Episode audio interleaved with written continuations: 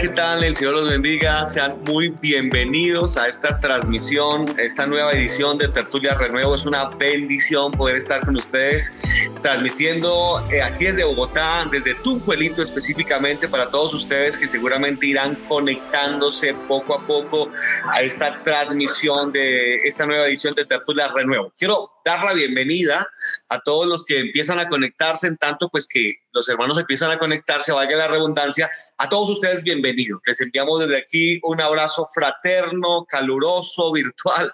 Es una bendición que nos estén acompañando en esta oportunidad. Quiero dar la bienvenida a todos los hermanos que se conectan aquí desde la ciudad de Bogotá, pero también fuera de Bogotá, dentro de Colombia, fuera de Colombia. El Señor les bendiga, sean muy bienvenidos a También quiero dar la bienvenida a los que posteriormente a través de algunas plataformas de audio van a escuchar esta tertulia, como lo son Spotify, eBooks, iTunes, etcétera, por donde esta tertulia que vamos a tener esta noche va a estar eh, subiéndose también a estas plataformas para escucharla en audio en un par de semanas. Así que desde ya les doy la bienvenida a quienes posteriormente nos van a escuchar en esta tertulia, tertulia renuevo y en esta edición de tertulias en esta oportunidad. Doy la bienvenida a los hermanos de Barranquilla, de Suacha, de Acapulco, de República de Canadá, el Señor les bendiga, de Cachipay, obviamente aquí de Tunjuelito también, a los hermanos de Panamá, a los hermanos de España. Dios los bendiga a todos los que nos estén viendo en esta oportunidad. A los hermanos de la comunidad cristiana en Renuevo y también hermanos de otras iglesias, pero parte del cuerpo de Cristo. El Señor les bendiga. Bienvenidos a esta edición de Tertulias Renuevo, que como ya ustedes lo han visto, es una forma diferente, un formato distinto. Hemos querido, eh, pues, no hacer un culto como tal, sino más bien tomar un tema de interés eh, para todos nosotros, traer personas que sepan del tema y tener un rato bien agradable, una sana conversación y muy edificante además. Así que quiero darles la bienvenida a quienes están conectando a través de Facebook, de YouTube, eh, bueno, etcétera, de cualquier otra plataforma. El Señor les bendiga. Qué placer tenerles realmente en esta noche, en esta oportunidad. Bueno, eh, quiero desde ya, eh, no sé, invitarles a que nos escriban aquí en el chat, ya sea en YouTube o en Facebook, desde donde nos está viendo. un saludo, quizás sería grato para nosotros saber de usted. Eh, pues no, no, podemos verle obviamente, pero pues queremos saber de usted. Así que escríbanos aquí en el chat desde dónde nos está viendo. Uh, bueno, y seguramente si hay alguna pregunta en el desarrollo de esta tertulia, pues que por favor nos haga eh, saber sus inquietudes pues seguramente va a tenerla porque tenemos una tertulia maravillosa como acostumbramos tenerlas. Y es que ha sido muy especial la tertulia de esta tarde o va a ser muy especial. Me importa mucho a mí porque en esta noche queremos hablar de un tema muy específico y muy especial. El tema para esta noche es criando padres porque bueno, todos sabemos que en esto de ser padre no se, no, no se es, eh, nadie es experto.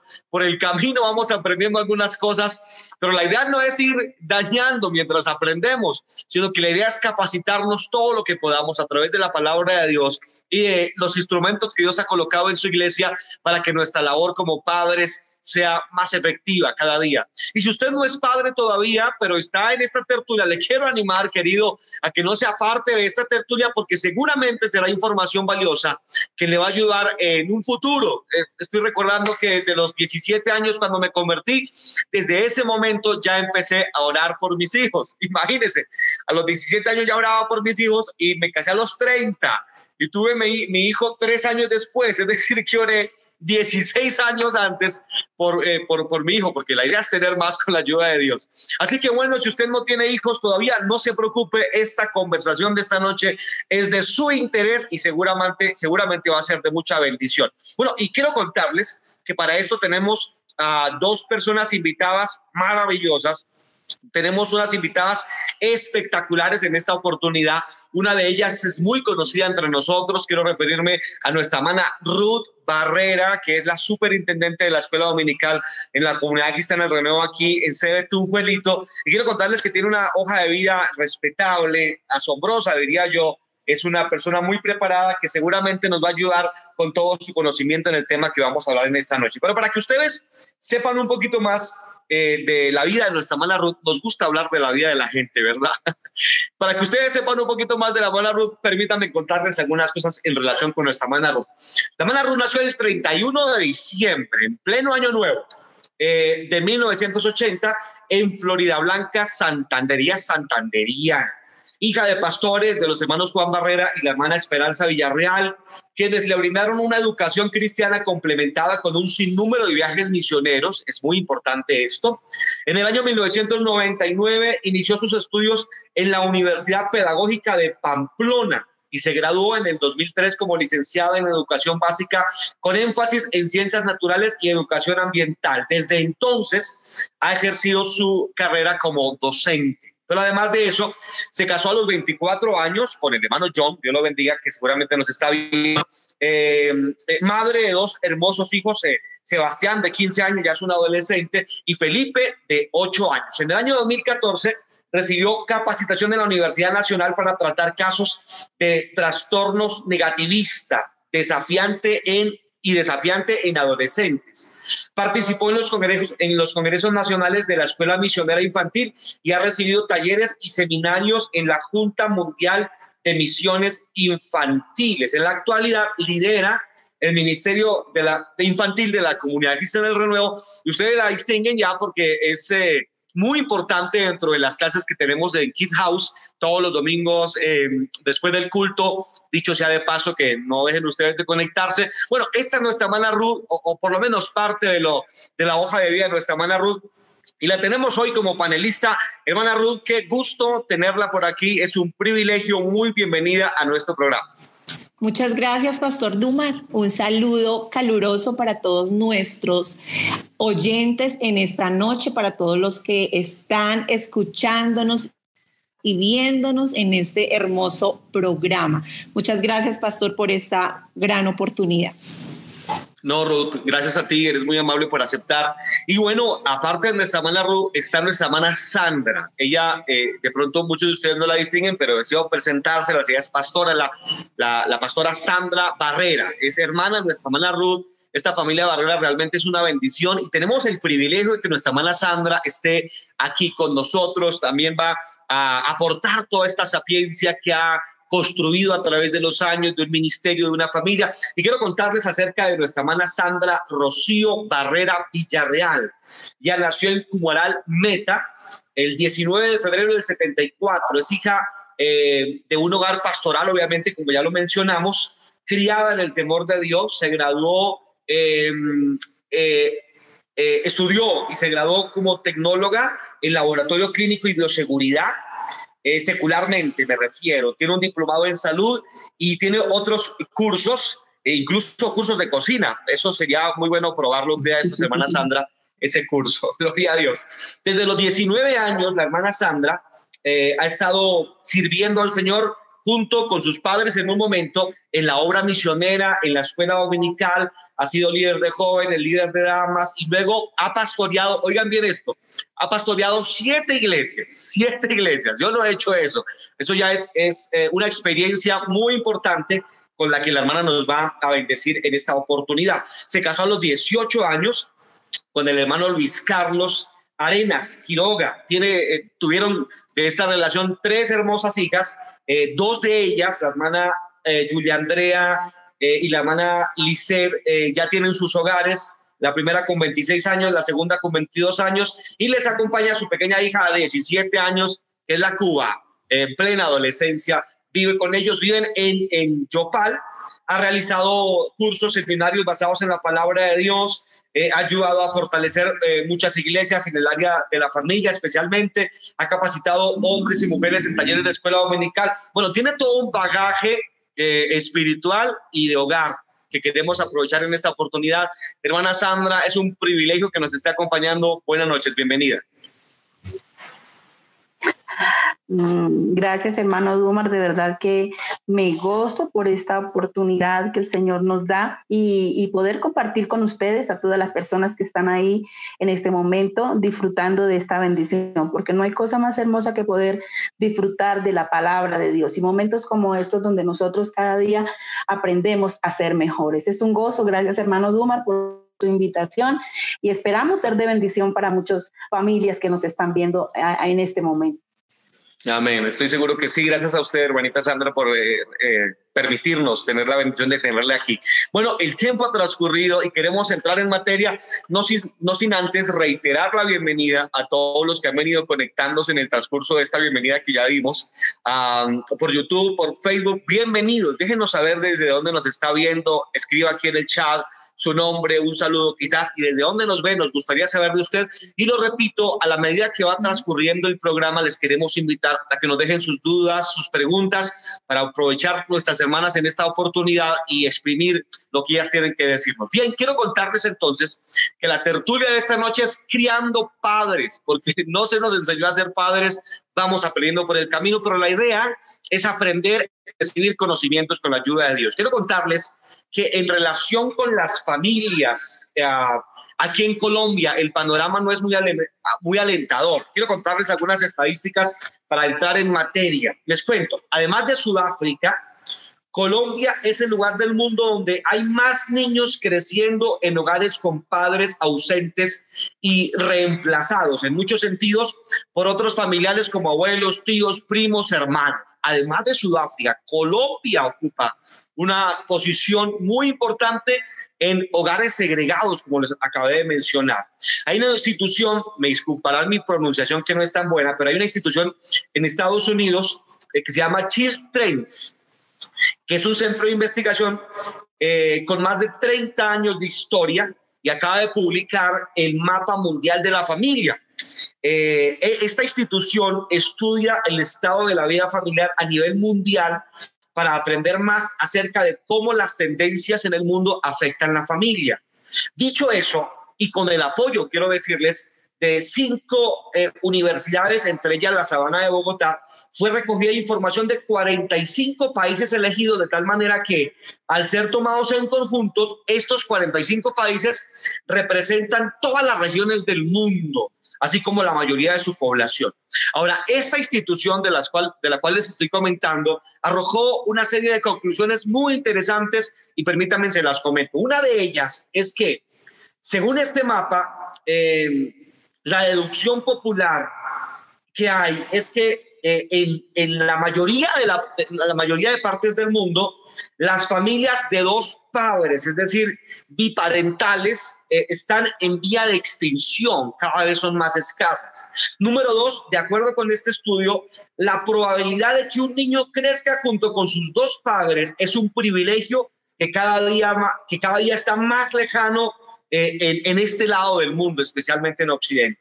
Número tres, en las familias han cambiado los hábitos que antes eran casi sagrados, como comer con los padres, hablar eh, de, la felicidad entre ellos mientras se crece, eh, etcétera. Esto, esto ya no se ve. Bueno, de hecho no tengo que decirse lo que es estadístico. Seguramente a usted le está pasando en su casa. Hace años no era así, pero ahora se ha segregado terriblemente la familia. Hace 30 años, ¿podía alguien dejar a los padres con la mesa servida? Recuerden que eso no se podía no era una opción. ¿Podía alguien renegar abiertamente de su familia? No, había una sacralidad en la familia que hoy lamentablemente no existe. Y para ir terminando y darle oportunidad a nuestras hermanas que nos cuenten, les quiero contar que en lugares como Colombia ni siquiera hay información al respecto, eh, ya que, eh, lo repito, como eh, además de Sudáfrica, en Colombia eh, los niños crecen con tantos adultos a, su alrededor que no son sus padres, tíos, abuelos, primos, parientes políticos, etcétera. Y muchos de estos hogares han sido reconstruidos con, como se dice popularmente, mis hijos, los hijos de, la otra persona y nuestros hijos. Bueno, lamentablemente Colombia está eh, dentro del ranking mundial de hogares segregados y esto esto nos preocupa muchísimo. Así que, eh, bueno, hermana Ruth, cuéntanos qué opinión te merece todo este panorama que hemos leído de las familias segregadas en nuestro país. Bueno, pastor, realmente es, es, preocupante que un país como Colombia, que tanto amamos, eh, esté en este puesto. Bueno, nos gustaría estar ocupando otro lugar en cuanto a la familia, que es lo que vamos a tratar en esta noche. Entonces, la verdad sí es un poco triste, pero bueno, Siempre hay una oportunidad para cambiar las cosas negativas.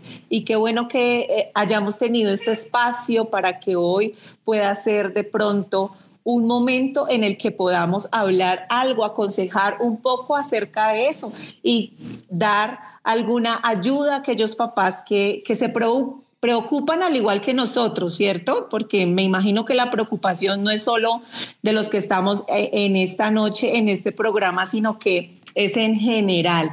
Pero más que preocuparnos, yo creo que debemos hacer algo. Debemos tomar la iniciativa por tratar de cambiar en nuestra ciudad, en nuestro entorno, empezar por el lugar desde donde estamos. Y pues para eso estamos en esta noche también. Muchas gracias, muy amable. Bueno, ya que hablas de, de, la eh, reconstrucción del tejido social de nuestro país. Yo tengo un pequeñito, tiene, apenas tres años, pero siempre he pensado en, eh, y orado, pedido al Señor que me ayude a criar este niño y los que el Señor me dé, porque la idea es tener un par más, eh, de entregárselos a esta sociedad y que sean gente de bien, gente de bendición, que a través de ellos el Señor bendiga no solamente a la iglesia, sino a muchas más personas fuera de la iglesia. ¿Cómo hacemos, eh, Ruth, para crear en ellos esa confianza eh, de manera que ellos salgan, eh, bueno, a, no a conquistar el mundo necesariamente, pero, pero sí a impactarlo, a bendecirlo? ¿Cómo hacer para crear confianza en ellos? ¿Qué nos dices? Claro que sí, Paz, tú has dicho una palabra que es muy importante o un valor que quisiéramos en esta noche resaltar y hablar un poco acerca de esto, porque realmente esta es una tarea como padres que tenemos que, aunque no es imposible, sí es un poco difícil. Pero tú mencionabas, Pastor Dumar, acerca de la confianza. Y es que yo creo que en la educación de los padres, eso es lo primero que tenemos que empezar a hacer después de enseñarles a amar a Dios. Y es el trabajar en la seguridad de los niños, en que ellos aprendan a creer en sí mismos. Entonces, para responder la pregunta del pastor o para hablar un poco acerca de, de lo que él dice que cómo puede hacer para que su chiquitín cuando crezca o desde ya desarrolle una confianza en sí mismo. Entonces, lo primero que nosotros tenemos que saber en esta noche es que las inseguridades del ser humano se empiezan a gestar en el entorno del hogar, es decir, en nuestra casa. Sí es muy cierto que la genética configura la forma de ser de nuestros hijos y que los genes son estructuras inmodificables. Pero mis hermanos y todos los que nos están escuchando en esta noche, Pastor Dumar, su merced que necesita saberlo en esta noche, los aspectos relativos al ambiente de casa, del hogar, sí dependen en gran medida de nosotros los padres. Y sobre todo quiero hacer un énfasis muy grande y que esto hay que trabajarlo desde los primeros años de vida. Entonces, ¿cómo lo hacemos? Propiciando en nuestro hogar, en nuestra casa, en el entorno de nuestra casa, esos espacios de seguridad y de confianza.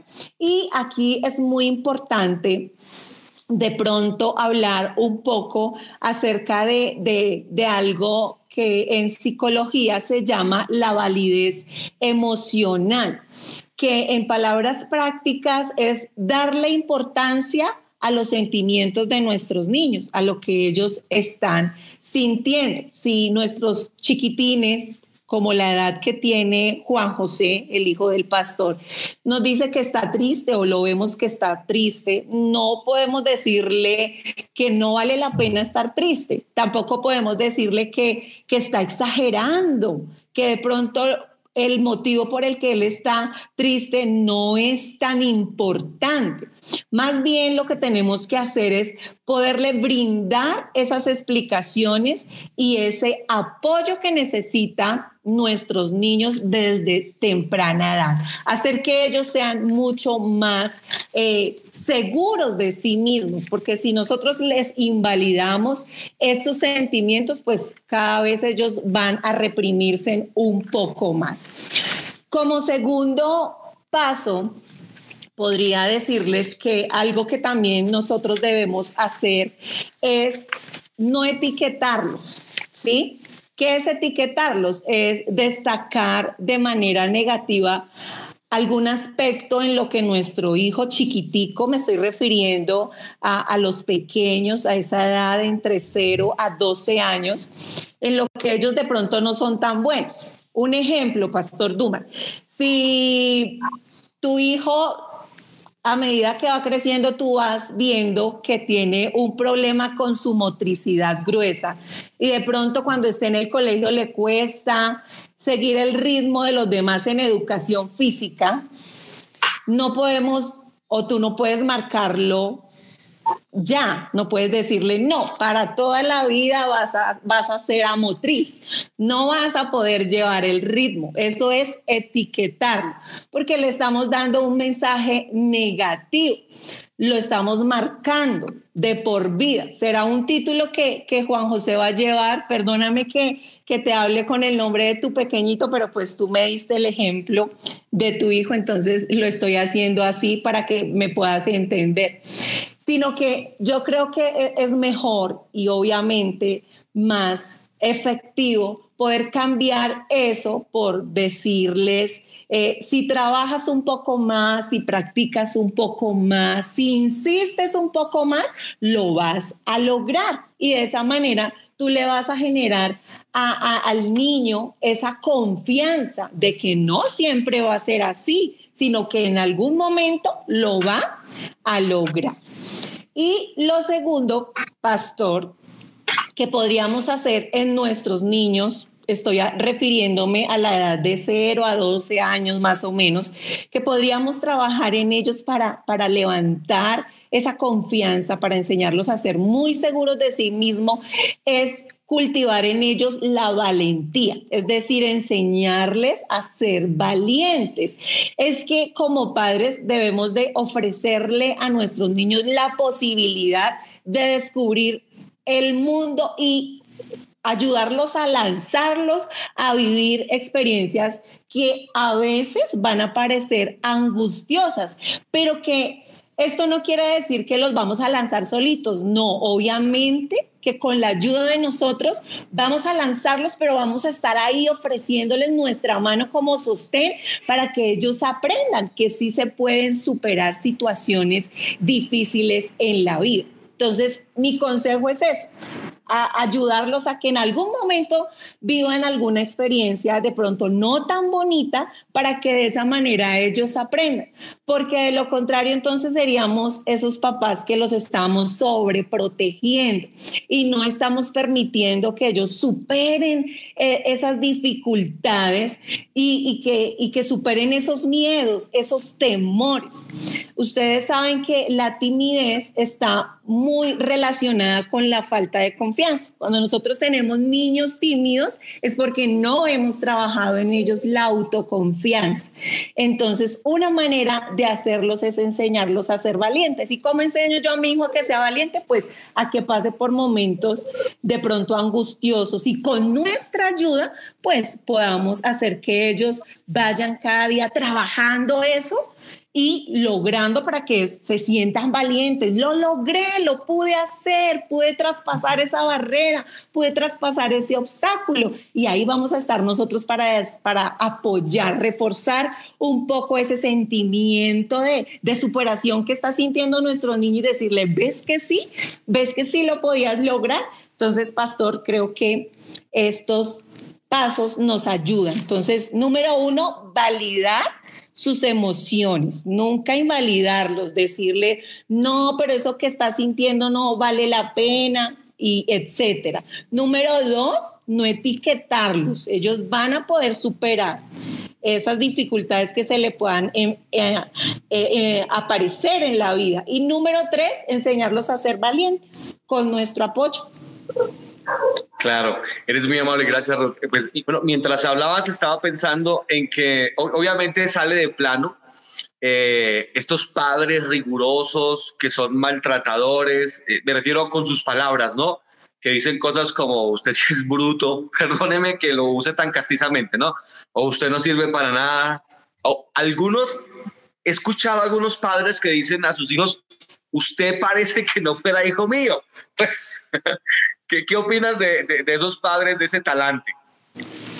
Sí, como, como estaba comentando, Pastor y, todos los oyentes, es muy importante entender que nuestros niños, aunque son nuestros, son otra personita y que no siempre se tienen que parecer y hacer lo mismo que nosotros hacemos. Siempre tenemos que ir a la medida de ellos, tenemos que bajarnos a la altura de ellos, porque eso no los va a llevar a que ellos superen los miedos. Va a pasar el tiempo y esto los va a frustrar un poco más, no va a ayudar, los va a reprimir un poco más, los va a llenar más de miedos, porque si el, el, mismo padre le está diciendo estas palabras, lo está alimentando con este con esta incapacidad, con este negativismo, pues la verdad no, no, el niño nunca va a superar y va a ser un adulto tímido, un adulto inseguro,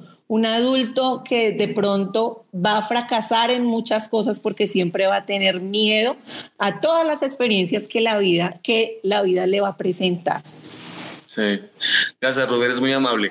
Bueno, y gracias por tu perspectiva. Eh, me, me, estás hablando también, eh, como tú lo dijiste, de niños de, de 12 años hacia atrás y demás. Está con nosotros nuestra hermana Sandra, que como les dije al principio, tiene una muy buena experiencia en lo de la crianza de los niños, pero crianza también de adolescentes y ahora de señoritas que ya tienen un hogar, como dos de sus hijas que tienen hogares y una adolescente que aún vive con ella. Hermana Sandra, ¿cómo, cómo usted abordaría este tema de la confianza, no en niños, eh, menores de 12 años, sino en adolescentes, porque muchos de nuestros oyentes tienen hijos adolescentes ya, algunos ya más que adolescentes, de hecho.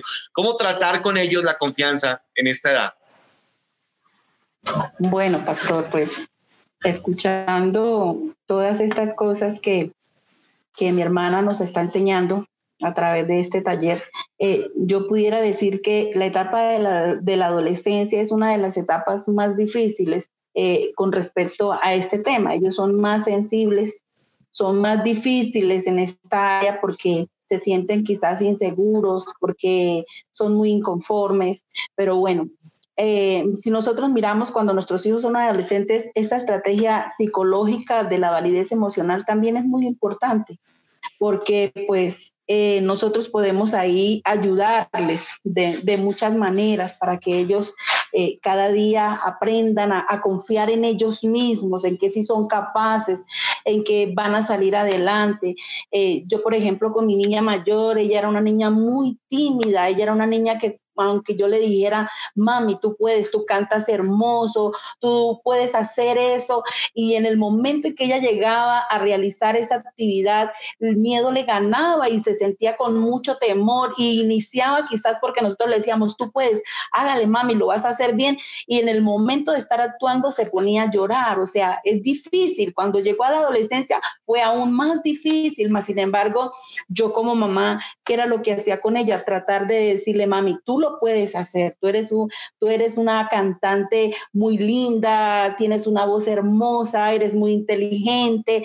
De, de, me usaba muchas herramientas para ayudarles a que, a que ella pudiera confiar en ella. Ahora, hoy en día, a la edad que ella tiene, ya yo me quedo, a, eh, a, como le dijera yo, sorprendida de cómo ella se expresa, de cómo ella habla frente a un público, ya sin miedo, ya sin, confía en ella misma ella, ella es segura de lo que está haciendo.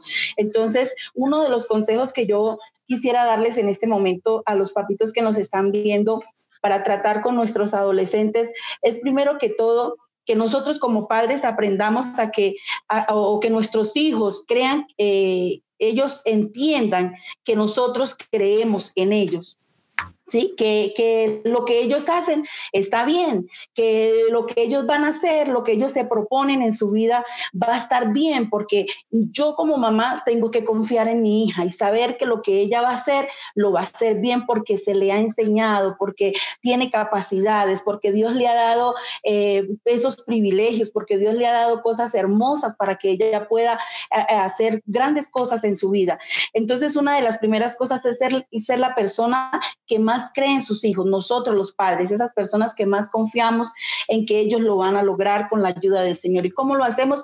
Reconociéndole, valorándole lo que ellos hacen, eh, aplaudiendo las cosas, que aunque a veces no la hagan bien, que aunque a veces la hagan eh, quizás como nosotros no queremos, pero no importa, vamos a decirle, está bien, quizás mañana lo vas a hacer mejor, en la próxima oportunidad va a estar mejor. Entonces, Todas estas cosas les ayudan a ellos, eh, que ellos vean que nosotros creemos en ellos. Como segundo punto es no utilizar la crítica. ¿sí? Si, está saliendo mal lo que él está haciendo, no, pero sí ve, porque no me hace caso, porque eso, porque el otro no, aplaudirle, decirle, vamos, vamos, así se hace, muy bien, lo estás haciendo muy bien. Cuando mi hija me hizo la primera comida, le quedó tremendamente salada entonces, ¿qué fue lo que yo hice? Yo no me puse brava con ella ni nada de eso. Yo le dije, mami, la próxima vez vamos a echarle un poquitico más de sal para que se le sienta el condimento, porque si su merced le echa muchísima sal o no, inmediatamente como que el gusto por la cantidad de sal hace que se pierda el sabor delicioso, así se le haya echado la cantidad de sazón que se le ha hecho. Entonces yo le dije, mami, la próxima vez vamos a echarle un poquitico más de menos sal para que el alimento le quede más delicioso. Y así muchas cosas que, que nosotros tenemos como ejemplo que pudiéramos hablarlas. Entonces, no usar la crítica, sino hablarles con, con, mucha, con mucho cuidado, tratar de que, de que ellos se sientan, se sientan como respaldados por nosotros, como que ellos sientan ese apoyo para que ellos no pierdan la confianza, para que ellos se sientan seguros de que lo que están haciendo, eh, que lo que están haciendo lo están haciendo muy bien. Entonces, de vez en cuando hay que dejarlos que ellos también se equivocan y ellos mismos puedan solucionar sus problemas. Entonces, e, es, muy importante en los adolescentes eso, que, que nosotros como padres de familia les ayudemos a que, a que ellos se sientan en confianza, que lo que están haciendo está bien porque ellos son capacitados, porque a ellos Dios les ha dado la sabiduría y el entendimiento igual que nosotros hacer las cosas. Mm. Muchas gracias, Sandrita. Mientras, mientras hablabas, estaba recordando que supe de un joven que eh, eh, sus padres lo incluyeron en un curso de guitarra. Eh, este chico tenía que preparar una canción en su guitarra y presentarla. El, papá de este muchacho parece que no era muy amigo de la música y demás, así que este chico quería sorprender a su padre que, para que él escuchara pues lo, bueno que había cuánto había crecido en su estudio en guitarra y supe que eh, el papá estaba en un cuarto viendo televisión y el chico se fue al, cuarto de al lado para tocar la canción que iba a presentar en, la academia donde estaba estudiando. Eh, y como el padre por las buenas no lo escuchaba, él decidió tocar junto al cuarto en donde el papá de él estaba viendo televisión aquella melodía que él había aprendido. Y me contó, pues supe que mientras tocaba, el papá allá desde su habitación le gritó, váyase con su guitarra para otra parte y no venga por acá a molestar. Eh, ¿qué, ¿qué, opinión te merece eh, esas actitudes que, bueno, son creo yo comunes en nuestros hogares, Andrita? Pues a veces cometemos esos errores. Créame que sí, pastor. Muchas veces. Yo me acuerdo cuando uno de mis hermanos, que es músico hoy en día, él hacía lo mismo, como lo que se está contando, el ejemplo del chico que estaba tocando la guitarra, y él empezaba todo el día con esa guitarra en el cuarto, en la sala, en todo lado. No, váyase con su música a otro lado, no moleste, mire, todo el día esa bulla, no se cansa de estar tocando. Entonces, eh, en vez de nosotros apoyarlo, en vez de nosotros ayudarlo como que, ay señor, a veces él se frustraba, a veces él se, se, deprimía. ¿La, ¿Qué opción tomó él? Irse a un parque que, que quedaba frente al apartamento. Allá en ese parque él se dedicaba todo el día a tocar la guitarra. ¿Para no, para qué? Para no molestarnos.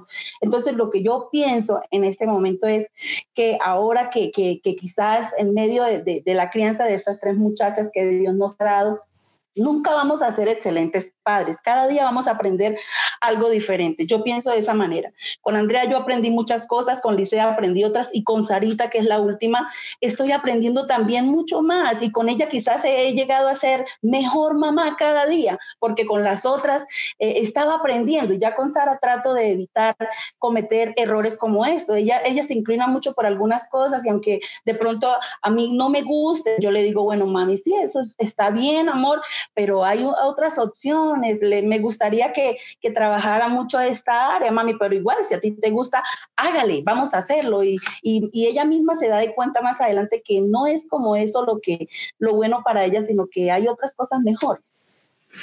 Sí, muchas gracias, Sandrita. Eres muy amable por lo que dices. Gracias. Creo que eh, has dicho algo muy importante que a todos los que somos padres nos, nos aliviana un poquito el corazón y es, y es saber que estamos aprendiendo y que no somos perfectos y que padres perfectos no hay. Pues no hay hogares perfectos, simplemente hay hogares felices y eso es lo que buscamos con la ayuda de Dios, ¿verdad? Creo que también una disyuntiva que uno puede tener es esta de pensar hasta dónde debo motivar a mi hijo y hasta dónde debo exigirle también por, por, por, un tema muy importante también que es la responsabilidad. Eh, ¿Hasta dónde debo ser un motivador? Y, y a dónde tengo que tener límite para también entregarle responsabilidades para criar pues chicos responsables, obviamente, que tengan la responsabilidad con un, como un valor muy importante. Eh, hermanita Ruth, ¿qué, qué, ¿qué opinión le merece esta disyuntiva en la que a veces podemos estar los padres entre esta motivación, pero también entregar estas responsabilidades?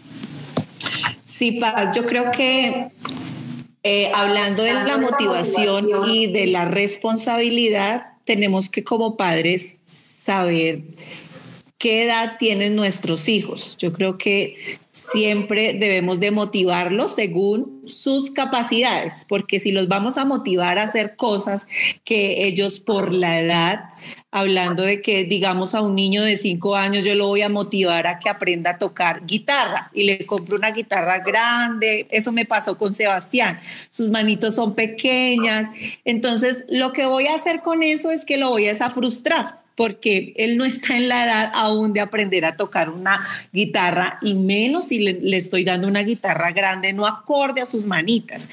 Y en base a eso, pues la responsabilidad va lo mismo. Entonces, hablando de ese tema de la responsabilidad, que es un valor tan importante y que se adquiere a través de hábitos diarios, pero además que se adquiere desde que los niños son pequeños son muy pequeños. Nosotros no podemos esperar a que nuestros niños tengan 13, 14, 15 o 20 o 30 años para enseñarles este valor de la responsabilidad. Tenemos que hacer esta tarea desde que ellos son muy chiquiticos. Por eso es muy esencial eh, delegarles responsabilidades de acuerdo, lo que les estaba diciendo, a su edad.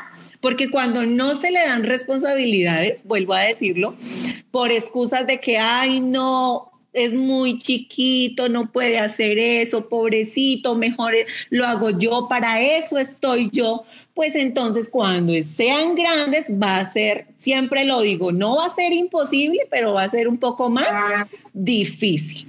Entonces es importante que lo hagamos desde que es pequeñito, que él entienda y que ejerza esas habilidades tales como de hacer el aseo, ¿cierto? No es que el niño ya tenga que, mejor dicho, trapear y ni siquiera le hemos enseñado, siempre de la mano de nosotros, pero que ese aseo comience por su apariencia personal que él aprenda a asearse solito, aprenda a que cada día su responsabilidad es verse con una apariencia adecuada, una apariencia aceptable a sí mismo, que vaya haciendo ese entrenamiento que nosotros les estamos brindando, porque es que a veces hay papás que dicen, pues sí, que tiendan la cama, pero nosotros no los entrenamos para que aprendan a tender la cama, no les enseñamos.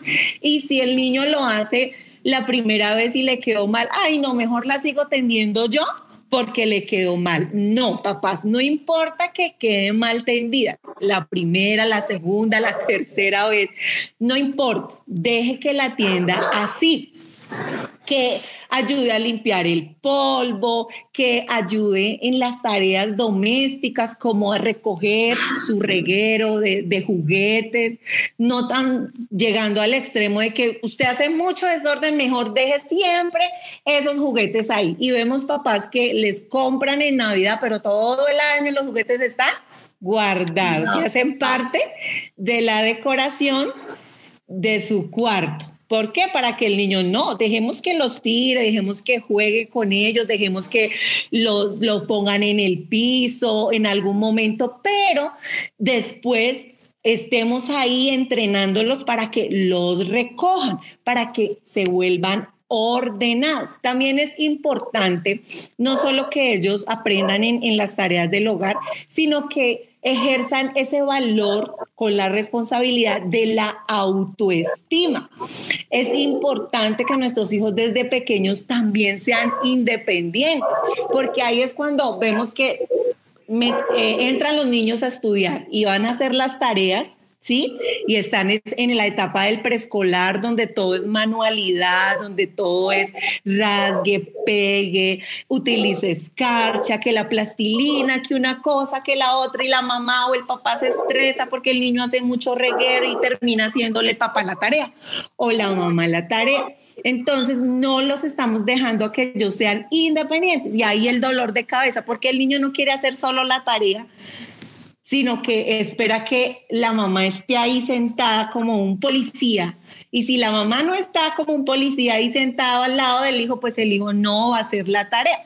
Y, y es ahí donde se va generando no solo el sentido de irresponsabilidad, este antivalor, sino que no está adquiriendo esa independencia. Entonces, ¿cómo hago para que mi hijo haga las tareas solito, sea responsable en esta edad escolar? Pues dejando que adquiera esa independencia, esa autonomía, que haga las tareas solito. Y verá que cuando el niño tenga eh, cinco años o ya vaya a entrar a su primaria a los seis años, usted ya va relajándose un poco más. Y cuando ya esté en quinto, cuando ya esté en bachillerato, usted solamente supervisa. Y el niño está en noveno y está haciendo las tareas solita y la mamá está relajada. Lo digo porque gracias a Dios ese hábito he creado en casa y la verdad, ya no tengo problema con Sebastián. Él hace sus tareas absolutamente solo. Sí, superviso para que él se dé cuenta que le pongo cuidado, pero ya no tengo que estar peleando para que él lo haga. Porque si desde pequeñitos lo hacemos, vamos a tener una ganancia como papás muy grande. Gracias, Ruth, eres muy amable, Dios te bendiga. Ruth, eh, antes de continuar, me dicen aquí que si puedes, por favor, alejar un poquito el, el, celular de tu rostro para que puedan, puedan observarte mejor, que creo que eh, viendo solamente la parte, si puedes alejar un poquito el, celular, eres muy amable, gracias. Eh, bueno, mientras, mientras alejas un poquito, muchas gracias. yo creo que muchos de nosotros traemos como muchas tradiciones, pues, o sea, a mí me criaron así, punto, a mí nunca me llevaron a hacer tareas, de hecho, en nuestros tiempos, si me meto en esos tiempos en que ni siquiera había pre-kinder, preescolar, todo este asunto preescolar, ¿verdad?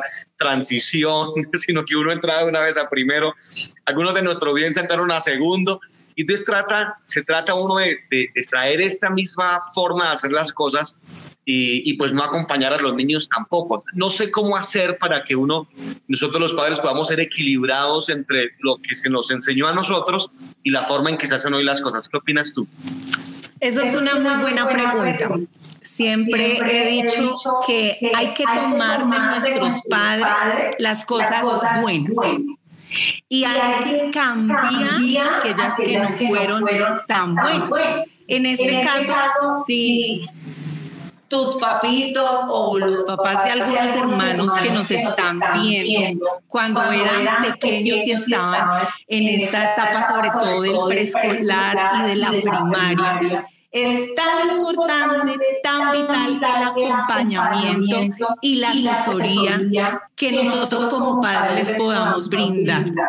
Estaba diciendo que hay que dejarlos ser independientes, pero eso no quiere decir que nos volvamos ausentes porque nosotros sí necesitamos estar pendientes, ayudándoles y exigiéndoles así no es como tú lo puedes hacer. Yo sé que tú puedes hacerlo mucho mejor. Por ejemplo, cuando los niños están aprendiendo a hacer sus primeros trazos, es ahí muy vital que nosotros estemos diciéndole, lo puedes hacer mucho mejor no soltarlos del todo porque en esta etapa es esencial. Entonces, de nuestros padres podemos traer muchas cosas y qué bueno que hayan sido cosas muy importantes podemos replicarla, pero aquellas que no fueron tan negativas, definitivamente no hay que repetirlas. Tenemos que ser, siempre lo digo, eh, aquella familia que pone esa ficha del dominó que cambia las cosas que no fueron tan buenas.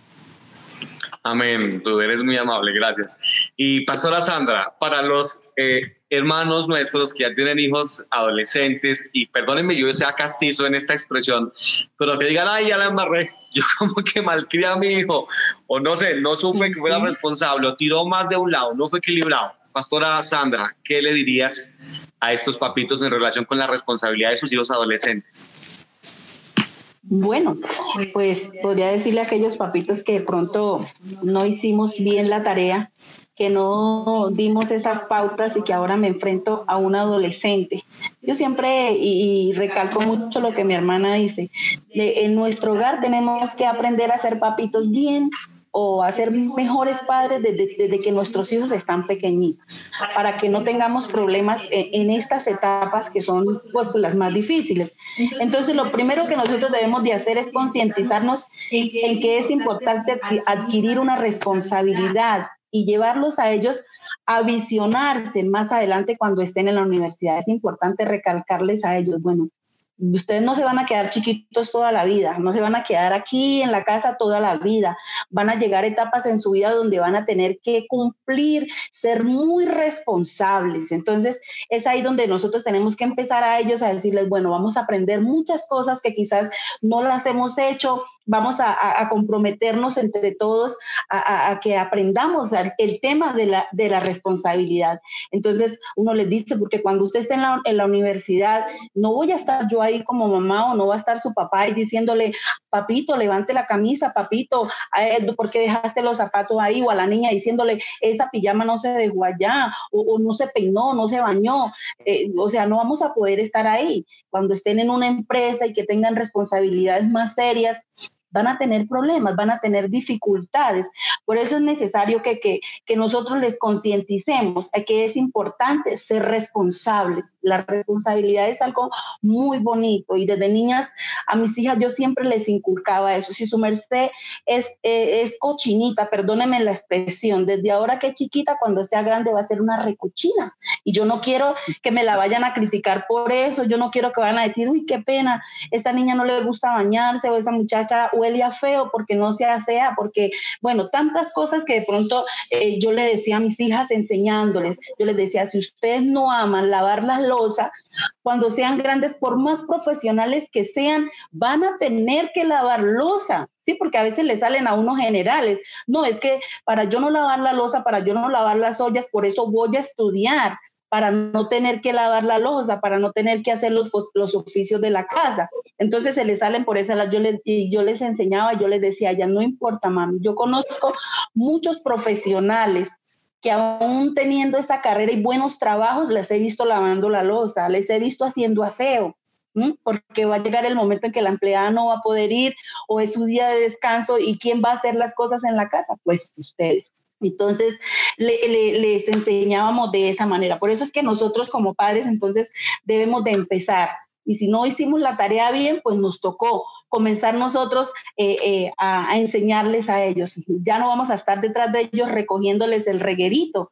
Si dejó la camisa eh, en el puesto y nos preguntan dónde está la camisa, pues hay que decirle, ¿dónde la dejaste? ¿Ya la lavó? Busca ver dónde dejó la camisa, dónde están los zapatos. No sé, deben de estar en el puesto donde hemos designado para que estén los zapatos. Entonces, búscalos. Es, es de esa manera como nosotros vamos a empezar a enseñarles a ellos acerca de, la responsabilidad. Y lo segundo es que nosotros como adultos debemos de ser ese modelo, debemos de ser ese ejemplo. Yo no le puedo enseñar a mi hija a que mantenga la casa limpia cuando yo no lo hago, cuando yo soy desordenada, cuando yo soy eh, sucia, desaseada, pero si, si yo le estoy enseñando a mi hija a ser aseada, yo tengo que ser ejemplo. Mi chancleta no las voy a dejar eh, donde no es. Mi ropa sucia tengo que llevarla a la cesta y ellos van a ver ese ejemplo en nosotros, que el papá se levantó del comedor y dejó la silla afuera. Entonces, cuando yo le diga al niño, Mm, papito, ¿por qué se levantó y no colocó la silla en el puesto? Pero si mi papá también se levantó y lo hizo mismo. Entonces, otra de las cosas que nosotros debemos de hacer es que debemos de dar ejemplo a nuestros hijos de responsabilidad para que ellos aprendan de nosotros. Es importante cambiar esos estilos de vida y a través del ejemplo enseñarle a nuestros hijos la necesidad de ser excelentes en casa para que ellos después en la universidad, en el trabajo o en el, su hogar sean excelentes, sean responsables. Cuando yo, eh, mis yernos fueron a pedirme mis hijas, yo les enfatizaba mucho eso y les recalcaba mucho eso. Yo le estoy entregando a usted una niña muy juiciosa, una niña que sabe ya manejar una casa, es responsable, ella, ella ya sabe cómo debe ella eh, tener su casa, cómo debe de comportarse como esposa, como madre, porque toda esa tarea, gracias a Dios, tuve la oportunidad y por las edades de ella, la oportunidad de que lo que no hice con Andrea, lo hice con Lisset y ahora lo que no hice con las dos, lo estoy haciendo con mi Sara. Cada día estoy aprendiendo más y, y no dejo de ser mamá porque aunque Sarita ya tenga 17 años, estoy criando o ayudando a criar a mis nietos. Tengo dos nietos, uno de tres años y uno de un año. Y pues mis hijas también están en esa etapa de, de aprender a criar a ese muchacho y es ahí donde yo digo, bueno, los errores que no cometí con mis hijas, no los voy a cometer con mis nietas y les voy a con mis nietos y les voy a enseñar a mis hijas. El tema de la responsabilidad es muy, muy importante, muy importante para que a ellos les vaya bien en la vida. Si yo crío hijas flojas, si yo creo hijos flojos, el día de mañana ellos van a sufrir. Y eso era lo que yo más les recalcaba a mis hijas. Hijas, aprendamos a economizar, a administrar bien lo que Dios nos ha dado, a ser ejemplo. Y, y quizás hemos, hemos tratado con mi esposo juntamente, porque esto no ha sido solamente mío, sino también he tenido un hombre a mi lado que me ha ayudado y él les motiva mucho. A esta edad él vive preocupado y les vive diciendo, se están envejeciendo y no han hecho nada. ¿Qué va a hacer el día de mañana cuando ya no puedan ser productivas? ¿Qué van a hacer? Es ahora, es ahora que, que, deben de hacer algo, por eso hay que ser responsables. Entonces, lo último que, no, que, nosotros también tenemos que hacer, y es muy importante en casos extremos como es de eh, eh, entablar diálogos. ¿Qué es lo que está pasando cuando nosotros vemos que nuestros hijos no copian? Ni porque yo le dé el ejemplo, ni porque yo le exija la responsabilidad, pero el muchacho como que no, como que no copia, como que no se siente motivado porque no quiere hacer sus tareas, no quiere hacer nada. Entonces es ahí donde nosotros tenemos que sacar un espacio y verificar y hacer una autoevaluación de, del contexto, de lo que está pasando. Y, si hay algún problema en el vínculo familiar, afectivo, lo que sea, hay que, hay que tratar, hay que tratar de alguna manera de que eso se solucione y ellos aprendan desde casita, desde que están ahí pequeñitos a nuestro lado, que todavía nosotros los podemos eh, gobernar de alguna manera, enseñarles a ellos este, esta, esto tan importante como es la responsabilidad con incentivos, con lo que sea. Yo, por ejemplo, eh, eh, siempre les decía a mis hijas, usted es responsable aquí en la casita, el día de mañana no va a tener problemas con sus jefes ni con su esposo. Su esposo no me va a llamar y me va a decir, ay, esa muchacha no, no quiere hacerme el desayuno, no quiere hacerme el almuerzo, porque yo le enseñé, el día que tú te cases, tiene que hacer desayuno, almuerzo y comida, quieras o no, va a tener que ser responsable porque esa es la responsabilidad de usted como esposa. Qué bueno, Pastor, pudiéramos abordar muchas cosas, pero, pero es, esto, esto es como lo más importante, eh, ser un ejemplo para ellos de responsabilidad y ayudarles mucho a ellos en este tema de la responsabilidad también, no, no haciéndoles las cosas. A veces nosotros somos muy, muy querendones y muy consentidores y porque la niñita, ay, pobrecita, llegó cansada del colegio, entonces la vemos nosotros la losa, hagamos esto, no, no, no. si tiene la responsabilidad y, y, si tiene, y si se le designó esa responsabilidad dentro de la casa, porque todos tenemos que cooperar en la casa, todos tenemos que hacer algo, no importa, así venga cansada. Yo llegaba del colegio cansada, me quitaba mi, mi, morral, mi uniforme y si el almuerzo no estaba hecho, no me ponga a esperar que mi mamá llegue para yo hacer el almuerzo, porque si ellos llegaban y el almuerzo no estaba hecho, ay, santo Dios bendito. Sí, sí. Totalmente cierto, Sandrita. Bueno, has tocado eh, cosas que yo comparto muchísimo. Yo soy muy tradicional también. Eh, mis padres y mi familia fueron muy tradicionales. Todo lo que tú dices, nosotros en mi casa somos, son, conmigo. Eh, mi hermana mayor y mi hermano menor son dos hombres y una mujer, pero eh, a todos nos dieron a cocinar. Mi papá era régimen militar, lo sigue siendo él. Ni los domingos nos dejaba dormir muy tarde, levante, se produzca. Y nos enseñó de tal forma que ahora que uno es adulto ya y tiene su hogar, porque que, tú decías, Sandrita, pues uno empieza a aflorar todo eso también, ¿verdad? El orden, las cosas correctas. Tú dijiste algo que me hiciste recordar a mi papá. Eso no está en su lugar. Ese era el grito de guerra de mi papá toda la vida. Eso no está en su lugar. Eso no está ahí. Llévelo para allá. Bueno, yo pienso igual que tú, Sandrita, eres muy amable y por lo que me dices, entonces tú no eres alcahuela. Parece que eres de las abuelas, de esas abuelas. No, eh, no. Qué bueno, Ya mi nieto que tiene un año, pasó, ya mi nieto que tiene un año, perdón, que tiene un añito, él ya lo estoy enseñando a que si él regó sus muñecos, me los recoge y él solito, yo, papi, vamos a recoger los muñequitos. Y él juicioso va y me los trae y los echa al lugar donde yo le tengo los juguetes. O sea, desde ya está haciendo la tarea. Papitos, yo también les hago un llamado hacia, esa, hacia, hacia eso, hacia lo que nuestra hermana Sandra nos está exponiendo. Me parece tan importante en, términos personales. Creo que es tan importante. Las chicas de hoy son las chicas de, de, TikTok, las chicas de Facebook, las chicas de Instagram, las chicas de cómo, esto, cómo me veo para, para la selfie que publico, porque tengo que publicar algo porque hace rato no tengo likes. Eh, se alimentan los, las chicas de hoy en día. Bueno, no todas hay que decirlo, pero muchas de ellas y muchos de ellos también. Porque qué cosas, uno pensaba que solamente de chicas el tema, pero hoy el chico también depilándose las cejas para el la selfie, que tengo que mostrarme pues eh, súper bonito allá en cámaras, en Facebook, y olvidamos aquellos valores más importantes. No que, no que usted no se pueda tomar una foto para subirla a Facebook, no, no estoy diciendo eso, pero eh, eh, hace tiempo cuando no, cuando, cuando no existía Facebook, eh, entonces nos mandaban a lavar la losa, ¿verdad? A, barrer. Qué importante es esto. Atender la cama, tiéndala bien, barra a ver, limpie sus zapatos, lave su ropa. Eh, por Dios, todo eso. Y es increíble ver, y qué pena que ustedes son las que saben de esto, obviamente, pero qué increíble ver hoy chicas y chicos ya adultos llegando a, los veintitantos, que, que todavía los padres le hacen todo. Eso me parece, respetuosamente, me parece un caos. Lamentablemente el tiempo se nos está yendo, eh, eh, hermana Rube, hermana Sandra, pero quiero dar la bienvenida a todos los que nos han estado escribiendo en YouTube, en Facebook, saludándonos, Dios los bendiga. Qué rico que nos estén viendo. Tenemos un muy buen número de personas conectadas a esta hora todavía. Eh, les quiero dar la bienvenida. Qué rico que nos estén acompañando. Es un placer tenerles en esta transmisión.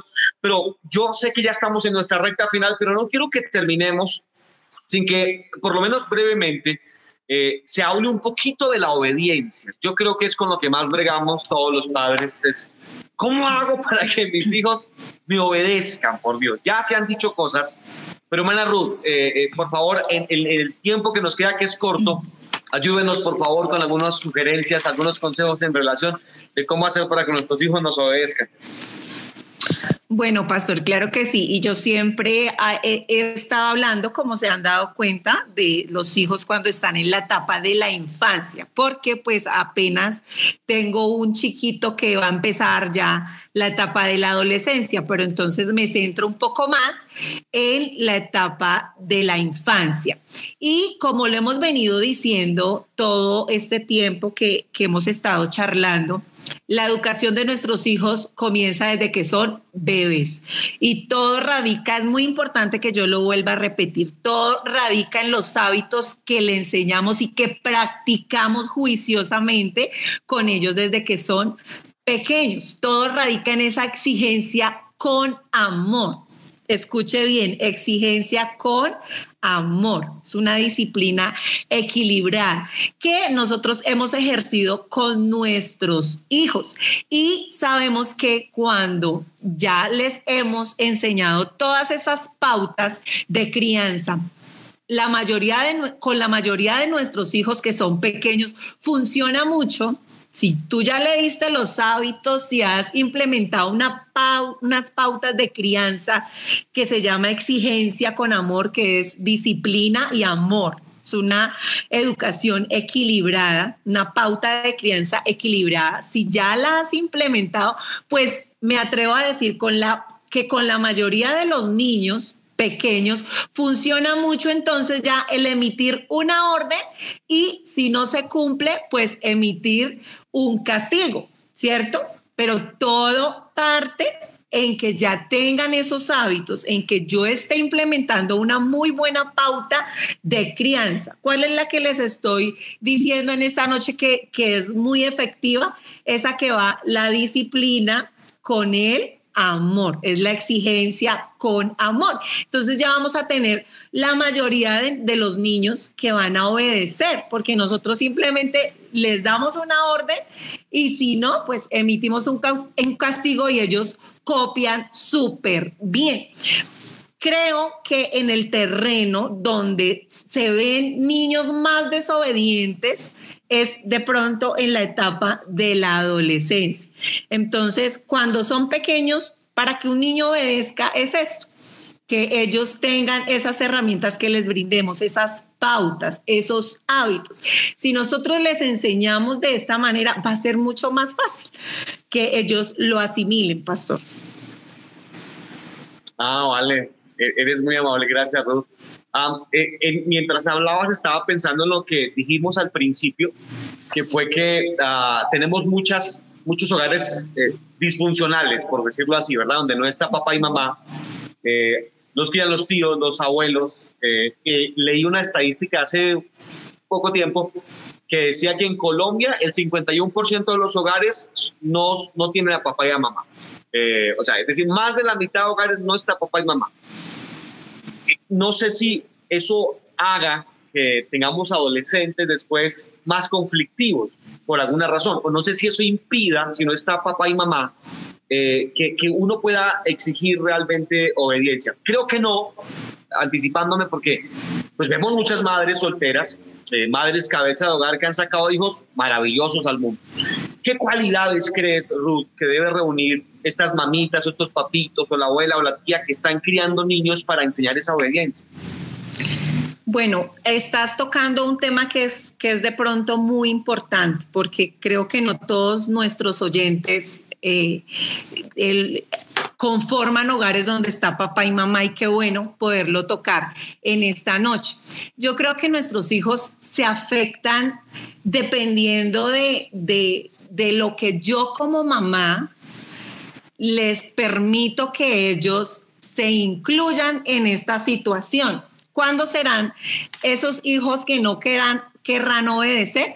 Cuando yo como mamá los incluyo en este problema que tengo con mi esposo. ¿Por qué? Porque van a saber qué es lo que está ocurriendo y van a sentirse muy afectados y esta afectación emocional los va a llenar a ellos de una rabia, los va a llenar a ellos de un sentimiento inadecuado, lo cual obviamente en la mayoría de los casos va a hacer que ellos se expresen de manera negativa como siendo desobedientes para decir, me está pasando esto, pues me, voy a desquitar siendo rebelde, siendo desobediente. Entonces yo creo que lo, lo, lo que las mamitas tendrían que hacer, lo primero es tratar de no incluir a sus hijos en esos problemas que tengan con sus esposos que no escuchen esas llamadas donde a veces eh, hablan de manera alterada. Tratar de ser cuidadosos para no afectarle su corazón, porque si lo hacen, pues van a tener hijos que posiblemente van a reaccionar de una manera rebelde. Entonces, número uno es que sean prudentes, cuidadosas y que obviamente sepan que ella no necesita que se crean ellas mismas, que no necesitan tener... Eh, eh, un hogar donde esté papá porque tal vez las condiciones no se lo están permitiendo en este momento, sino que hagan que Dios sea esa ayuda, ese motor, esa fuerza que les anime para sacar a sus hijos adelante, porque como tú lo decías, pastor, hemos visto muchos casos en donde esos hijos de que se criaron solo con la mamá son hijos muy exitosos, son hijos eh, obedientes, son, son muchachos responsables. ¿Por qué? Porque no tienen resentimiento en su corazón. Entonces yo creo que algo vital es cuidarles el corazón, tratar de cuidarles el corazón para que la tarea pueda ser un poco más, más fácil. Amén. Bueno, hermana Ruth, hermana Sandra, qué, qué pena. Yo realmente podía hablar un poquito más de ese tema. Lamentablemente el tiempo se nos ha ido ya, pero quisiera, para que termináramos en esta oportunidad, eh, pedirle a nuestra hermana Sandra y a nuestra hermana Ruth que nos dijeran algo en relación con lo que está pasando hoy, eh, en que tenemos la, creo yo, la eh, particularidad, especialmente en esta década, de que muchas parejas no quieren tener hijos algunos aparentemente con razones, no sé, eh, válidas aparentemente, porque hablan, por ejemplo, de que estamos en pandemia, estamos en un mundo con, convulsionado, ¿para qué traer hijos de, a, esta tierra, ponerlos a sufrir, etcétera? Quisiera que ustedes dos, con el conocimiento y el bagaje que tienen, nos, nos den un consejo o le den un consejo a todas estas parejas. ¿Es cierto esa afirmación? ¿No es cierta? Y con esto terminamos. Hermana Sandra, ¿qué opinión le merece esto? Ay, a ver, pastor. ¿Qué pudiera yo decirle? Lo más hermoso en la vida de nosotros los padres cuando nos unimos es ver a nuestros hijos y que haya ese fruto de ese amor, ¿verdad? Que, que, que, es muy lindo cuando llegan nuestros hijos a nuestros hogares. Estamos viviendo momentos muy difíciles, el mundo está atravesando por una situación muy difícil. Y yo personalmente, yo le voy a hablar lo que yo siento en este momento. Si hay algo que yo en este momento le digo a mis hijas, bueno, ya ya tuvieron su, su primer hijo, yo les digo, por amor a Dios, cuídate, no más hijos, porque no sabemos lo que venga, pero igual uno no puede ser egoísta con las parejas que quizás todavía no han tenido sus hijos. Yo pienso de que de que si nosotros le somos fieles a Dios y si nosotros amamos a Dios de corazón, Dios se va a encargar de guardar ese fruto del amor. Entonces, no, no podemos pasar por alto. Eso es algo muy bonito. Eso es algo que trae felicidad, que trae armonía, que trae tantas cosas lindas. Los hijos son una bendición. No, no importa lo que esté pasando o lo que el mundo esté atravesando. Si se llegó el momento de esta etapa, vamos a asumirla con responsabilidad, con el amor de Dios, con, con amor y dejar que Dios tome el control de todas las cosas. Y sé que, que Dios va a sacar ese bebé eh, adelante con la ayuda del Señor, así pasemos lo que, lo que estemos pasando. Pero, pero, pero un ejemplo, ya por ejemplo, eh, eh, en, que ya hayan, no hayan tenido y que no quieran tener porque les da miedo por la situación que estamos atravesando o por lo que se está viviendo, no, no, no, no sería justo ni para, ni para ¿cómo pudiera yo explicarle, pastor? O sea, no es justo para ninguno de los dos. Puede ser que uno quiera y el otro no. ¿Sí me entienden?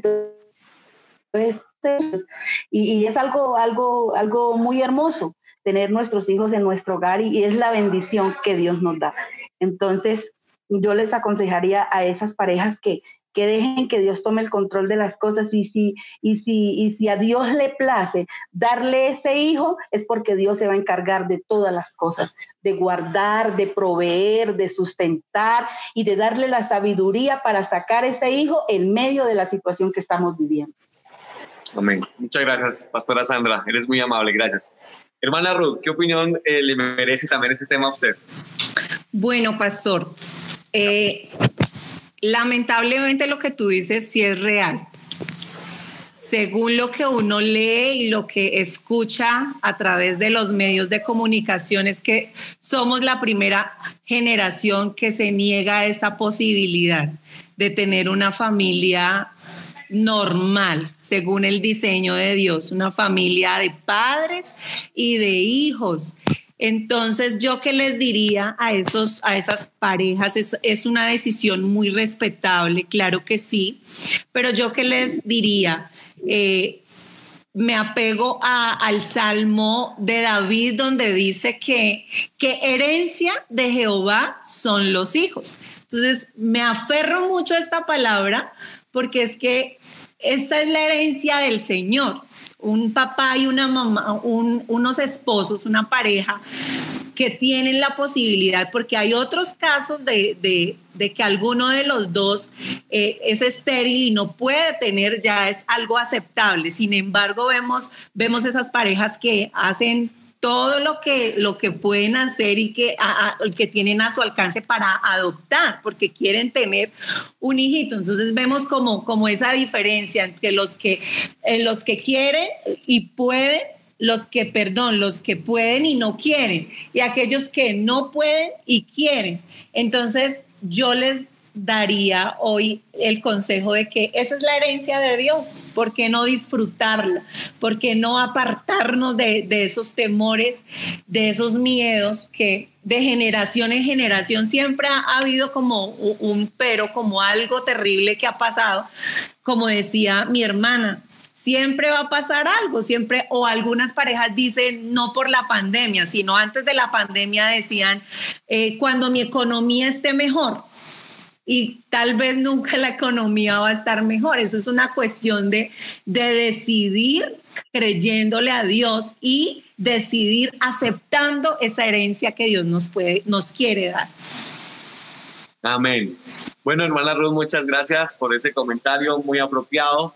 Eh, creo que es una pregunta que nos eh, agrandaría la tertulia un poco más. Lamentablemente el tiempo se nos ha ido y quiero agradecerle a la pastora Sandra por el, tiempo que nos dedicó, compartió con nosotros, también a la hermana Ruth, Dios les bendiga. Qué rico ha sido tenerlas en este espacio a todos los que nos han acompañado de diferentes lugares aquí en Bogotá, fuera de Bogotá, fuera de Colombia, a quienes nos están viendo en este momento por Facebook y YouTube y para quienes nos van a escuchar después por Evox, Spotify o iTunes, a todos ustedes, Dios los bendiga. Espero que esta palabra quede sembrada en cada corazón. Recuerden que como nuestra semana nos lo han dicho, hay que ser padres responsables, tengan los hijos que usted puede amar, mantener, querer y ayudarlos a catapultarse como una flecha, como dice la escritura, pero eh, confía en Dios, que Dios le va a ayudar como nuestras hermanas lo han dicho. Hermanas, muchas gracias a toda la audiencia, muchas gracias. Lamentablemente el tiempo se nos ha ido, así que quiero despedirme deseándoles una excelente noche y no sé si nuestra hermana Ruth y nuestra hermana Sandra tienen una última cosa que decir a la audiencia. Bueno, muchas gracias a todos por quienes estuvieron ahí pendientes. Esperamos haber sido de bendición para cada uno de ustedes y qué bueno que podamos empezar a trabajar un poco más en esta tarea de ser padres, que realmente es un arte ser padres. Dios les bendiga a todos. Amén. Gracias, hermana Hermana Sandra. Amén y motivarles a los papitos que nos están viendo. Podemos llegar a ser excelentes padres. Yo sé que sí. Con la ayuda de Dios y con un esfuerzo vamos a lograr sacar hijos que confíen en ellos mismos, hijos que sean responsables y hijos que aprendan a obedecer a Dios, a los papitos y a todo el mundo. Dios les bendiga, Dios les guarde, les ayude y les dé fortaleza y sabiduría para sacar esos hijos en victoria. Gracias, pastor, por la invitación. Que Dios me le bendiga mucho y bueno, que le dé la sabiduría para, para seguir guiando a esos muchachos que vienen en camino. Amén. Muchas gracias, pastora Sandra. Es usted muy amable. A toda nuestra audiencia, el Señor los bendiga. Recuerden que herencia de Jehová son los hijos y seguramente el Señor nos ayudará en este gran trabajo. Así que Dios le bendiga. Buenas noches. Chao, chao. Muchas gracias. Dios bendiga.